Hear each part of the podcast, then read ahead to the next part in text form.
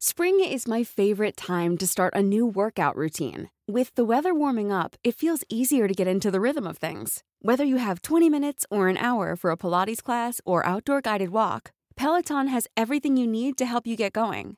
Get a head start on summer with Peloton at onepeloton.com.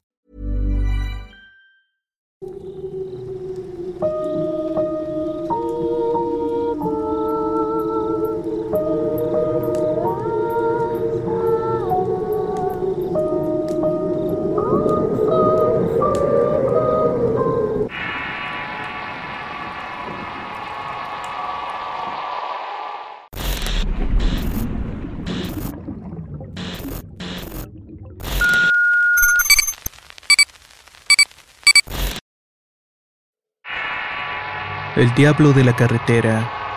Historia escrita y adaptada por Álvaro Ramos para relatos de horror. Había gastado ya todo mi dinero. En un principio el plan era guardar un poco para el autobús de regreso, pero la fiesta y las mujeres me convencieron de lo contrario. Allí estaba yo parado en un lado de la carretera haciendo el dedo para llegar a mi casa y lo juro. Es la última vez que lo hago. Aquel año era mi segundo viaje al Cervantino en Guanajuato y era la primera vez que había ahorrado dinero como para pasar toda la semana allá. Iba con unos amigos de la universidad y ellos regresarían antes. Pero yo me iba a encontrar con unos primos que ya tenían rentando un departamento. Así que podría estar toda la semana y era un plan casi todo perfecto. Para los que no saben de qué hablo, el Festival Cervantino es un evento cultural que se celebra cada año en la ciudad de Guanajuato, México. Ahí la gente de todo el mundo que se dedica a las artes se congrega para ofrecer y admirar espectáculos artísticos. Pero para los estudiantes es el momento perfecto para conocer a estudiantes de toda la República, así como de infiltrarte durante días. Conocer a gente nueva siempre es el atractivo, pero no de la forma en que yo lo hice. Como dije antes, me acabé casi todo el dinero, pero no me duró ni siquiera una semana como yo pensé. Solamente me duró unos escasos tres días. Mis primos me apoyaron para quedarme un día más y me prestaron dinero para volver. Pero justamente cuando iba hacia la terminal de autobuses, un grupo de niñas de Monterrey me invitó a una fiesta privada. Eso era algo lo que no me podía negar, así que acepté. Al día siguiente, sin dinero y con la cara llena de vergüenza como para pedirle más dinero a mis primos, decidí por consejo de un amigo pedir aventón en la carretera. Soy de Veracruz, así que el trayecto es largo y muy probablemente iba a tener que ir haciendo autostop por varias ciudades. Ya tenía casi tres horas parado junto con otros viajeros. Yo era el único al que no recogían porque nadie iba para Veracruz. Uno de los chavos que estaba conmigo me dijo que deberíamos caminar más adelante y pedir que nos lleven a San Miguel, cosa que me pareció bastante bien. Pero la única persona que nos quiso llevar nos llevó al Irapuato. Cada vez estábamos más lejos de casa. En Irapuato estuvimos cerca de dos horas. Ahí platicamos mucho y supe que el chavo era de Morelos pero que estudiaba en Puebla. Seguramente nos acompañaríamos por un buen tramo. Lo que era bueno porque la verdad era la primera vez que viajaba así y necesitaba estar más tranquilo. Llegamos a Celaya por la tarde y ahí nos dejaron. Teníamos muy poco dinero y no nos alcanzaba más que para comprar agua y algunas golosinas. Y si no conseguíamos a alguien que nos llevara directo a Puebla, lo más seguro es que íbamos a pasar la noche en algún lugar en medio del camino. Ayugo preguntó en dónde podíamos pedir ray para ir a Puebla o la Ciudad de México. La señora de la tienda nos dijo que nos fuéramos a las afueras de la ciudad, que por ella había muchas personas pidiendo aventón a los camioneros y que generalmente iban en esa dirección y que alguno de ellos nos podría ayudar. Un hombre muy amable nos llevó a la zona donde hay varias fábricas o bodegas a las afueras esperamos a que alguien nos llevara. Varios camioneros nos dijeron que por políticas de la empresa no nos podían llevar, hasta que nos hablaron del diablo. El diablo era un camionero famoso de la zona, manejaba un camión y su ruta siempre era de la Ciudad de México. Nos dijeron que él no tenía problemas en llevar gente, pero que usualmente salía de noche. Hugo y yo teníamos que tomar una decisión. Esperar al famoso diablo o intentar llegar como fuera. Así que decidimos por la segunda opción. Cerca de las 8 de la noche un camión lleno de luces apareció en la carretera. Uno de los hombres con los que habíamos platicado más temprano nos dijo que ese era el diablo. Hugo decidió hablar con él porque supuestamente tenía más experiencia en eso.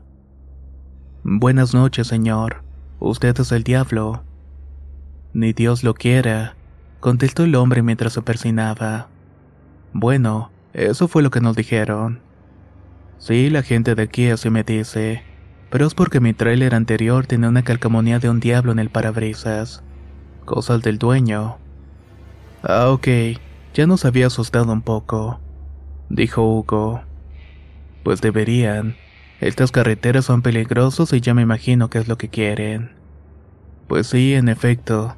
No tenemos dinero y vamos para la Ciudad de México. Y nos dijeron que tal vez usted nos podría llevar. Lo único que tenemos es esto, le dijo mientras demostraba el poco dinero que juntamos entre los dos. Si eso es todo lo que trae, mejor guárdenlo. Vaya que les va a hacer falta. Salgo en una hora y nos vemos aquí mismo en ese tiempo. Tengo que hacer algo antes de irnos. No sabíamos si ese hombre volvería, pero era nuestra única esperanza de llegar esa noche a un lugar seguro.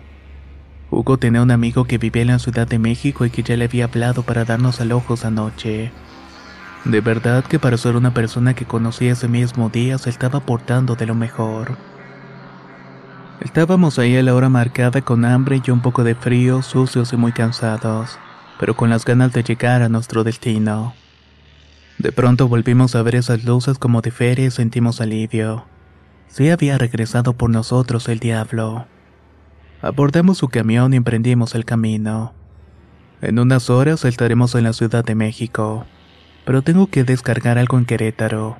Ahí paramos a cenar algo y continuamos. El plan marchaba bien y Augusto, el nombre del diablo, era una persona muy amable y muy platicadora. Entendía por qué le gustaba llevar a la gente porque así podía platicar y no aburrirse durante el camino.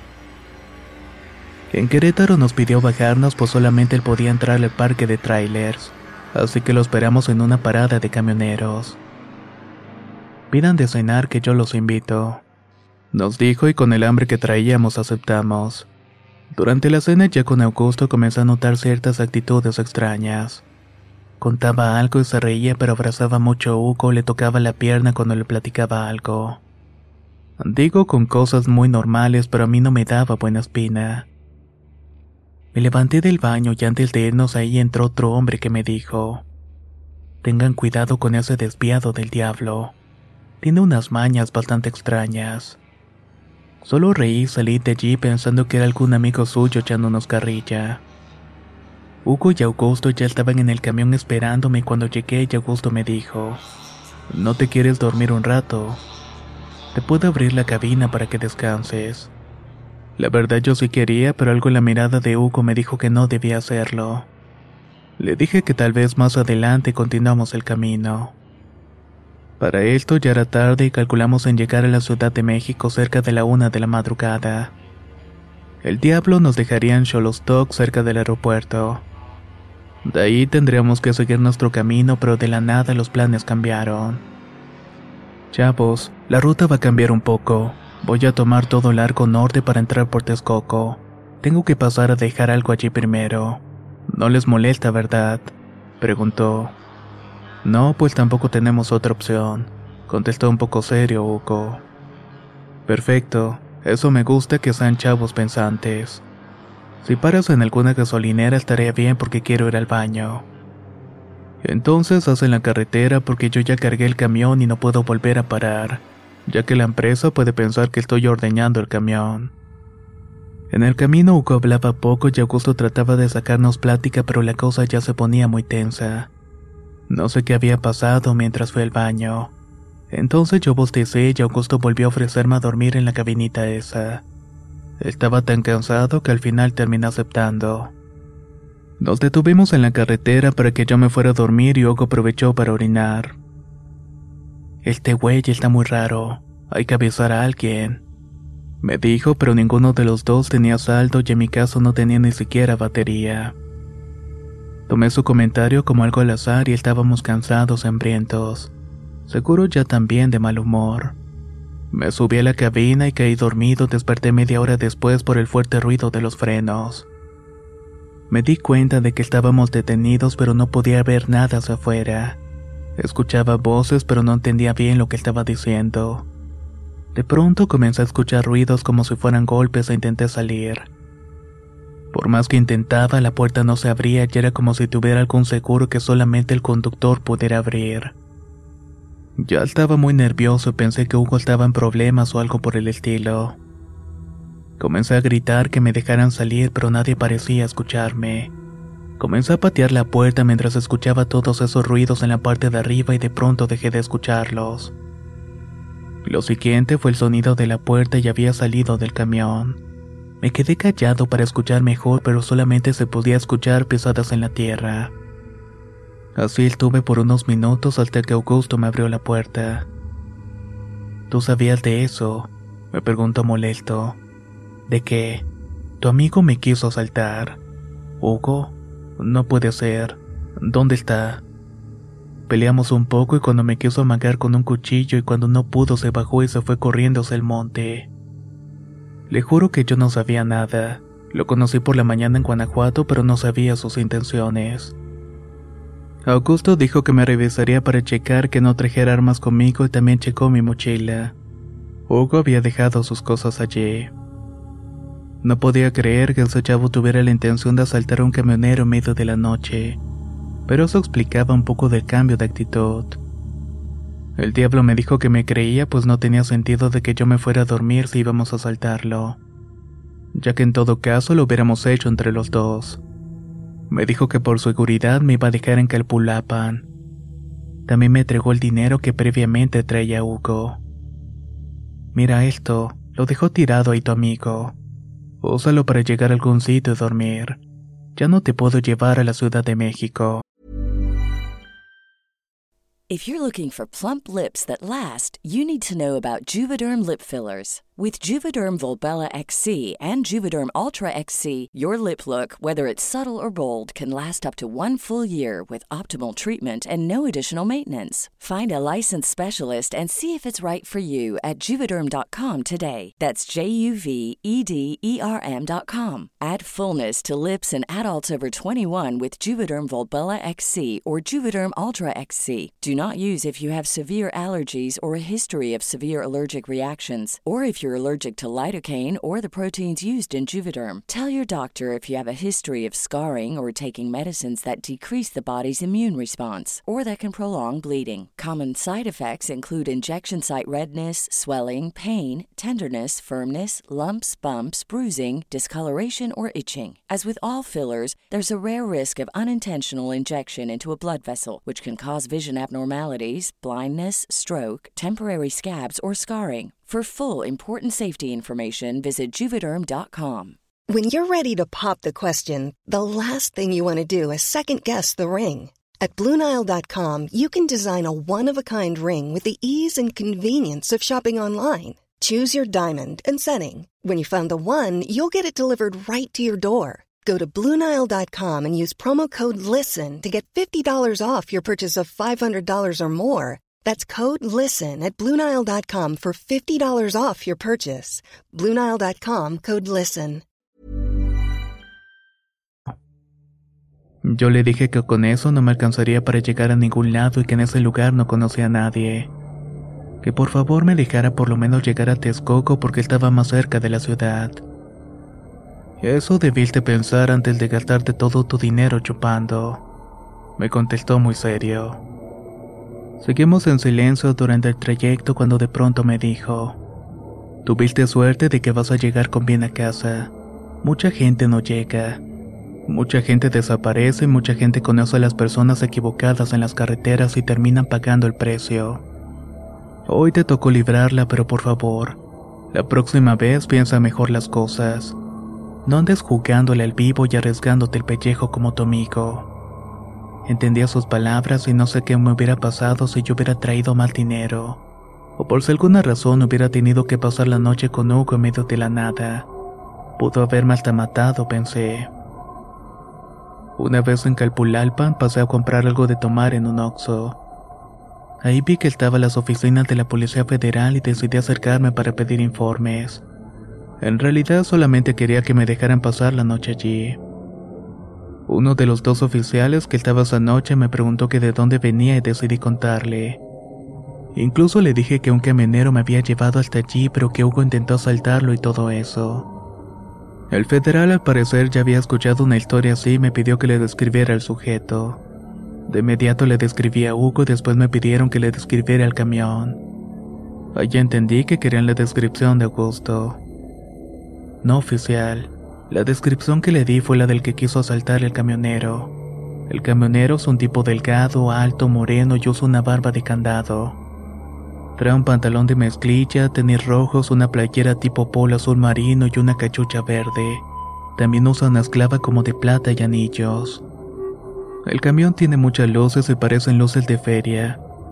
Es un tráiler de esos que traen cabina para dormir y la verdad es que no sé qué modelo es.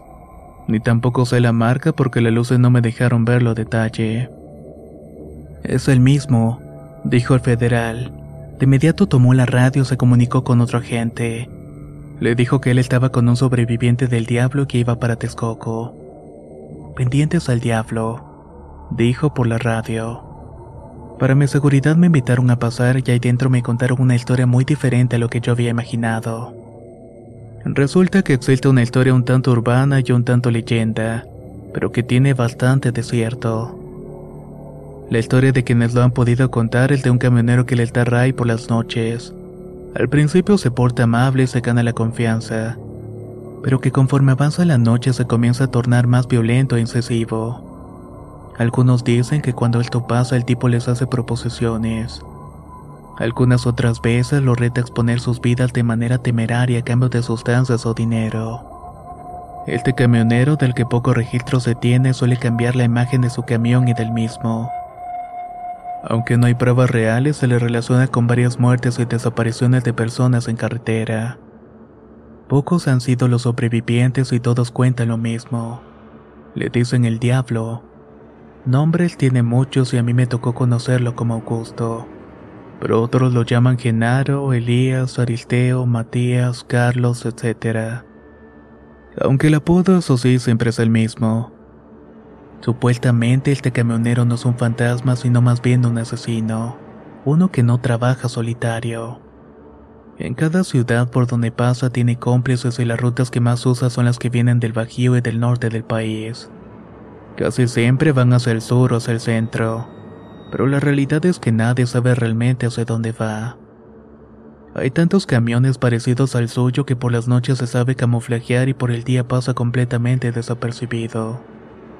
Han intentado atraparlo poniéndole señuelos de la misma policía de caminos, pero nunca funciona y es como si él supiera cuándo atacar y a quién es. Algunos dicen que es el mismo demonio devorando almas. Otros dicen que es un asesino ayudado por las mismas autoridades a cambio de dinero. Pero la realidad es que nadie sabe sobre su identidad ni de su camión. Nadie sabe para quién trabaja, pero es un camionero verdadero. Ya que por lo que ven, carga y descarga antes de sus ataques. Tiene suerte, me dijo el oficial. Hay personas que han sobrevivido, pero cuando los encuentran están en muy malas condiciones. Tardan meses en recuperarse y cuando lo hacen ni siquiera pueden hablar. Tú llegaste entero gracias al otro chavo. Pero si no encontramos pronto a ese muchacho, lo más seguro es que no lo encontraremos nunca. Esa noche les dije de dónde veníamos, pero no pude decirles a qué altura de la carretera ocurrió la pelea entre Hugo y el diablo. Les traté de explicar según los tiempos de viaje. Buscaron, pero no encontraron a nadie. Al día siguiente me pidieron una declaración aunque yo no había sufrido ningún ataque. Tampoco tenía cómo comprobar la existencia de Hugo. Me dejaron ir e incluso me llevaron hasta San Martín y de ahí pude finalmente llegar a Veracruz. Aquella travesía no se la deseo a nadie. Hoy en día prefiero mantener mi vida que seguir exponiéndome. Nunca supe qué le pasó a Hugo, pero sé que no corrió hacia los matorrales como me dijo Augusto. Algo le hizo y espero que haya sobrevivido. Estuve buscando en redes sociales algo que me indicara la desaparición de alguien llamado así, ya sea en Morelos o en Puebla, pero no encontré nada en concreto. Al parecer no era la primera vez que Hugo se perdía o pedía ventón, pero esta vez creo que no va a volver. Este es un consejo para todos aquellos que viven su vida sin pensar en las consecuencias. No se expongan a que por un momento de arrebato terminen en manos del mismísimo diablo.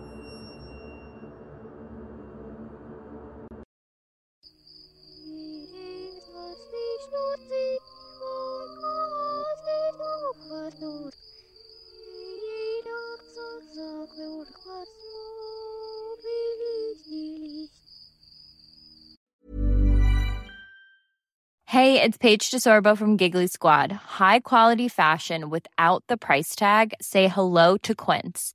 I'm snagging high-end essentials like cozy cashmere sweaters, sleek leather jackets, fine jewelry, and so much more. With Quince being 50 to 80% less than similar brands.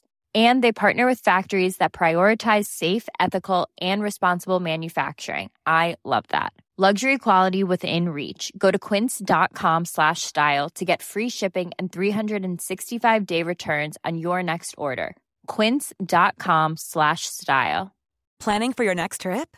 Elevate your travel style with Quince. Quince has all the jet setting essentials you'll want for your next getaway, like European linen, premium luggage options, buttery soft Italian leather bags, and so much more. And is all priced at 50 to 80% less than similar brands. Plus, Quince only works with factories that use safe and ethical manufacturing practices. Pack your bags with high-quality essentials you'll be wearing for vacations to come with Quince. Go to quince.com/pack for free shipping and 365-day returns.